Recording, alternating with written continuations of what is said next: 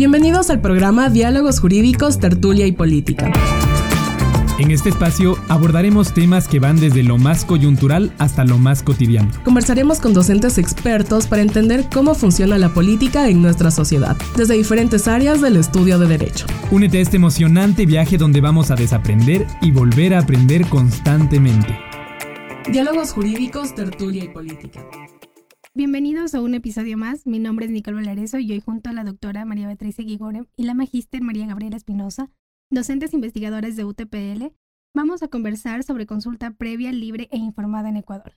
Bienvenidas a este espacio eh, donde seguro vamos a aprender mucho sobre este tema tan importante y relevante para nuestro país. Eh, quisiera empezar para dar contexto en este podcast para todos los que nos están escuchando. ¿Qué es la consulta previa, libre e informada en Ecuador y cuál es su fundamento legal para que éste exista? Bienvenidas, chicas. Gracias, Nicole. Es un gusto nuevamente estar en el programa. Eh, Gaby, también compartir contigo este espacio para hablar de un tema eh, tan importante como es la consulta previa libre e informada en el Ecuador. La consulta previa libre e informada es un derecho fundamental que está reconocido a los pueblos indígenas Em, y este, este reconocimiento se encuentra en diferentes instrumentos nacionales e internacionales, por ejemplo, en el convenio 169 de la OIT, en la Declaración de las Naciones Unidas sobre los Derechos y Pueblos y Nacionalidades Indígenas, y también se encuentra reconocido en nuestra Constitución de la República. Es así que dentro de uno de los artículos, específicamente el artículo 57 de la Constitución de la República, establece que se reconoce y garantizará a las comunidades, comunas, pueblos y nacionalidades indígenas de conformidad a la Constitución y a los pactos, convenios y declaraciones y demás instrumentos internacionales de derechos humanos, el derecho a la consulta previa, libre e informada que se tendrá que realizar dentro de un plazo razonable sobre planes y programas de prospección y explotación y comercialización de recursos no renovables.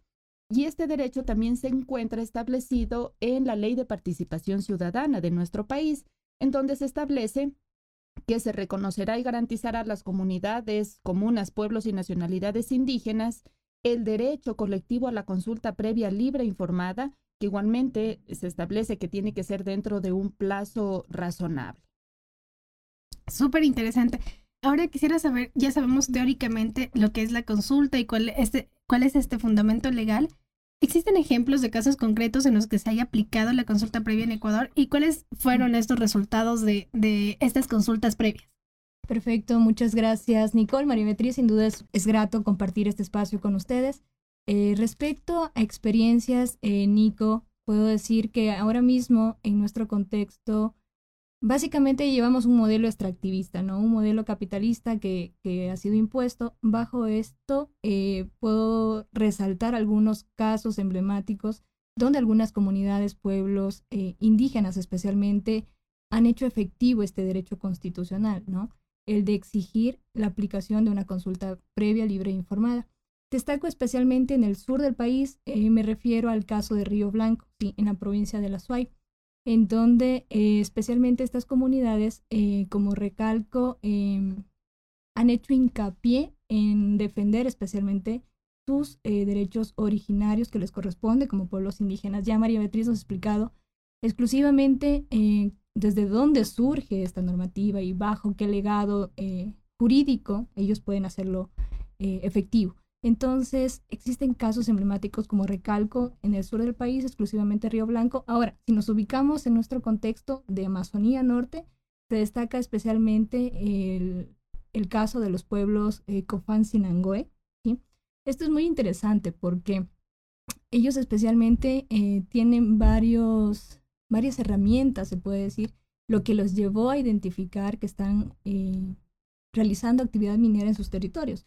Por ejemplo, ellos hacen guardias, hacen monitoreos. Entonces, de esta forma, ellos eh, verificaron que exclusivamente en sus territorios están haciendo actividad minera y que obviamente ellos no, han sido informados, no han dispuesto de toda la información necesaria para que ellos puedan tener estos elementos y realmente eh, decidir si ellos están de acuerdo o no en que se lleve a cabo un, un proyecto extractivo en este caso. Ahora, si nosotros regresamos en el tiempo, exclusivamente en el año 2012, también se obtuvo una sentencia favorable exclusivamente para el pueblo eh, Sarayaku. el mecanismo o ante quién se obtuvo estas sentencias ante la Corte Interamericana de Derechos Humanos. Es decir, que ellos eh, de forma previa asistieron eh, o presentaron diferentes acciones en nuestro sistema jurídico nacional. Algunas de ellas, sin duda, fueron negadas y posteriormente recurrieron a esta instancia.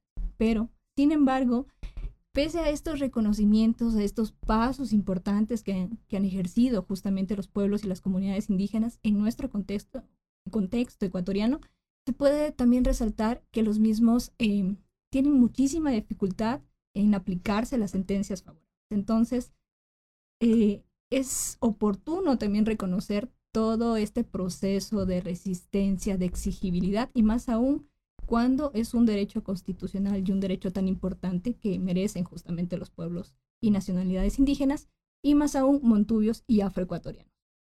Justo conversando de eso, ¿cuáles serían estas principales características de los pueblos y nacionalidades indígenas para ser reconocidos o, qué podemos estudiar desde estos actores tan importantes y tan claves en todo este proceso de consulta?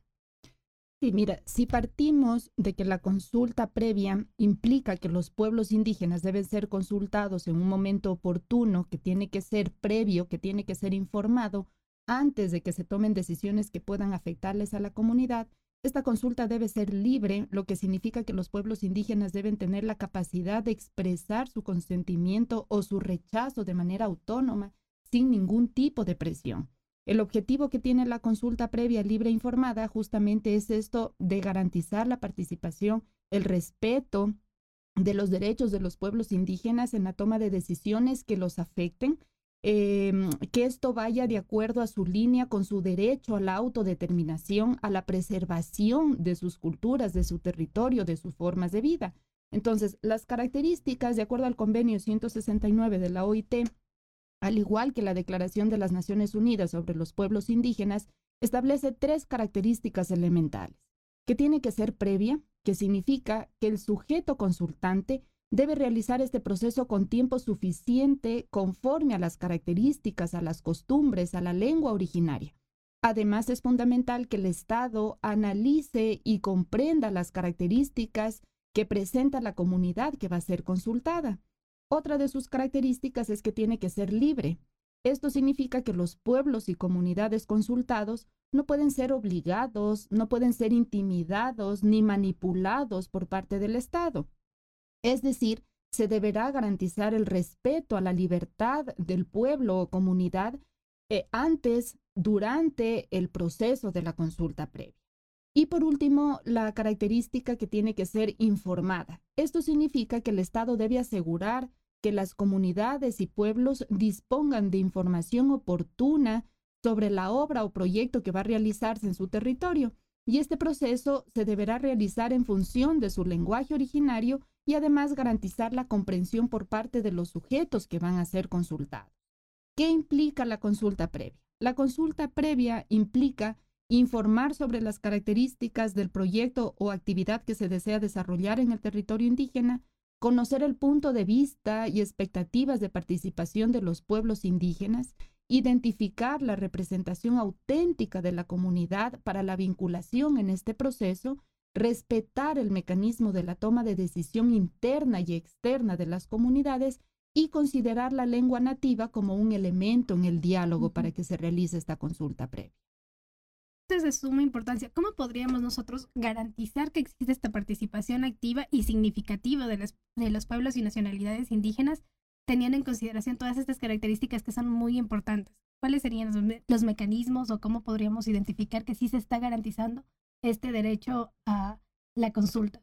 Bueno, Nikki, sin duda, eh, esta pregunta tiene muchos, muchos aristas, Es importante resaltar que ahora mismo, por ejemplo, el Estado tiene esta facultad o esta obligación justamente de consultar a los pueblos indígenas. No lo puede hacer ninguna otra persona, salvo el Estado. Sí, entonces, el Estado también tiene que eh, garantizar, generar las herramientas para que se efectivice un proceso adecuado, justamente con todas estas características, con todos estos elementos que, nos ha manifestado María Beatriz, son elementos sustantivos que no pueden obviarse. Entonces, ¿cuál sería una forma? De hecho, que eh, se genere un reglamento, una norma, algo específico que indique el procedimiento, cuál es el contexto real ¿Qué ha ocurrido en todos eh, estos últimos años? Es que no existe un proceso como tal, no, no se genera. Eh, lamentablemente, eh, el Estado confunde mucho la consulta con socializar y no es lo mismo. Simplemente dar información de un proyecto que se va a ejecutar no es consultar. La idea, como resalta María Beatriz, es que los pueblos tengan estos elementos, la información, el tiempo, para que ellos en torno a sus condiciones, en torno a sus eh, eh, territorios, recursos, potencialidades, incluso eh, lenguaje. Recordemos que Ecuador es un país plurinacional, multiétnico, ¿sí? Entonces, varios de nuestros pueblos originarios o indígenas tienen ciertas especificidades, ciertas características. Entonces, el Estado lo que debería es asegurar eh, considerar todos estos elementos sustantivos para que lleve un proceso adecuado. Recalco, hasta ahora no existe un proceso como tal de consulta previa. Es por eso que los diferentes, eh, em, de hecho, se convierten como una, un factor esencial para resistir ante estos megaproyectos, me refiero tanto mineros o, o petroleros, porque no existe el proceso como tal. El Estado sí debería asegurar estas herramientas jurídicas especialmente considerando que nosotros como país suscribimos un convenio tan importante como es el 169 de la OIT, entonces debería justamente efectivizarse, establecer este reglamento como tal para, como recalco, señalar exclusivamente el paso, el proceso que debe seguir el Estado para garantizar eh, un derecho tan importante. Ahora mismo no tenemos. Sí, lamentablemente no tenemos y esas son las condiciones en las que eh, las organizaciones, comunidades, pueblos indígenas han tenido que movilizarse, buscar la manera para poder efectivizar un derecho tan sustancial. Entonces, el Estado debería garantizar o eh, incorporar un reglamento, una ley, algo tan específico. De hecho, eh, te cuento, Nicole, eh, justamente en el año 2012 nosotros teníamos un reglamento específico de consulta previa, pero respecto ah, al tema petrolero, sobre hidrocarburos. Lamentablemente ese se derogó, quedó de lado. Entonces, desde ahí no tenemos algo como tal, sí, pero el Estado debería generar justamente este, este, esta herramienta para que justamente esté claro, no existan vacíos jurídicos y sobre todo el Estado tenga la claridad de cómo debe proceder, eh, generando como recalco todos estos elementos sustanciales para que justamente se efectivice todas las características que María Beatriz nos, nos ha mencionado y principalmente que ellos tengan esta toma de decisión tan importante. Sí, recordemos que lo que busca justamente la consulta previa libre informada es que ellos tengan la información y exista este espacio de diálogo y sobre todo de participación directa. Súper bien, yo creo que ahora hemos identificado los retos y desafíos que actualmente estamos atravesando con la implementación efectiva de la consulta previa. Para terminar este espacio cortito y que espero que, les esté gustando, vamos a terminar con una reflexión eh, sobre lo que está pasando, lo que podemos hacer, eh, lo que podría cambiar desde la perspectiva del sector que ustedes consideren para dejarles a nuestros oyentes con este cuestionamiento en su vida y también con este interés de conocer mucho más sobre lo que está atravesando nuestro país. Gracias, Nicole. Mira, yo pienso que la mejor reflexión es que el Estado debe tener siempre en cuenta y considerar los siguientes aspectos. Contar con un marco legal y normativo que respete realmente eh, a los pueblos y nacionalidades indígenas, que respete su territorio, que exista una participación efectiva de parte de las comunidades, que el Estado garantice esta participación efectiva por parte de ellos, que la información que se le vaya a dar a la comunidad sea completa y que sea comprensible, que exista realmente el consentimiento previo, que sea libre, que sea informado, que se realice un proceso de diálogo y negociación, porque la consulta debe ser un proceso de diálogo entre las partes involucradas, tiene que ser un proceso de negociación con las comunidades, que exista un monitoreo y un seguimiento a estos resultados de la consulta previa libre e informada y sobre todo que el Estado tiene que garantizar el acceso a la justicia, porque las comunidades deben tener un acceso efectivo a los mecanismos de justicia en caso de ser violados sus derechos eh, humanos, en este caso el derecho a ser consultados previo a un proyecto extractivo. Eh, simplemente añadiría que efectivamente tenemos un, derecho sustancial, lo tan importante, ya resaltando el convenio 169, nuestra normativa interna, es el derecho a la autodeterminación. ¿sí? Entonces, eh, los pueblos principalmente deben, em, deben manifestar esta decisión, ¿no? Realmente si es que ellos están de acuerdo o no, considerando eh, los posibles impactos, las transformaciones tanto sociales, económicas, ambientales, eh, territoriales, paisajísticas, etc. Entonces, en torno a esta, a esta información, sí sería oportuno que ellos tengan esta toma de decisión, que se incorporen y de hecho tengan eh, la, la oportunidad de decir, sí, estamos de acuerdo porque justamente también tenemos el derecho a, a desarrollar, a mejorar nuestras condiciones de vida, sin duda pero que ellos cuenten con todos los elementos. Entonces aquí más bien se haría un llamado justamente al Estado para que por favor eh, tome en consideración todas estas, estas características tan importantes, la, realmente el espíritu de la consulta previa libre e informada, y eh, se comience a generar un documento, ya sea un reglamento específico de consulta previa, ahora mismo eh, considerando los, los, diferentes aspectos mineros y petroleros que, que tenemos en la actualidad, y más aún que se considere eh, especialmente que somos, como recalco, un país multicultural y, y, sobre todo que tengan en cuenta todas estas especificidades. ¿sí? Entonces, ahora mismo, eh, como recalco, eh, las comunidades y pueblos indígenas lo que buscan es seguir conservando, protegiendo especialmente sus territorios, los diferentes recursos que se encuentran en ellos y especialmente hacer efectivos dos derechos sustanciales. Uno, eh, la protección justamente de los derechos de la naturaleza y por otro, exigir un derecho tan importante como es y les corresponde justamente a pueblos y, comunidades indígenas. Entonces, este es el llamado especial que hacemos al Estado para que realmente eh, se busque garantizar o efectivizar un proceso como tal, en donde no se obvie elementos sustanciales. Muchas gracias, Mavi y Gaby, por acompañarnos en este espacio. Le recordamos a todos los oyentes que pueden a través de Spotify eh, por el usuario arroba radio TPL hacernos preguntas en el cual eh, Mabe y Gaby que nos acompañan podrán responder de manera directa o lo, si es un tema que puede surgir y que podemos abordarlo desde otra temática y de manera más integral, lo vamos a, conversar. Eh, bienvenidos todos. Si alguien de la academia nos escucha de otras universidades, sector empresarial, público, privado, ONG, activistas, movimientos, este espacio es justo para poner temas que nos afecten a todas y todos y no somos tan conscientes y podemos conversarlo y debatirlo y encontrar soluciones que casi siempre terminamos todos los episodios proponiendo y planteándonos qué es lo que podemos hacer desde nuestros espacios, pero también desde qué podemos exigir para que se garanticen nuestros derechos. Muchas gracias y nos vemos en el próximo episodio.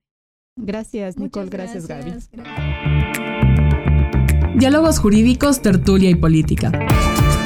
Es un programa presentado por la Facultad de Ciencias Jurídicas y Políticas y el Departamento de Ciencias Sociales y Políticas de la UTP.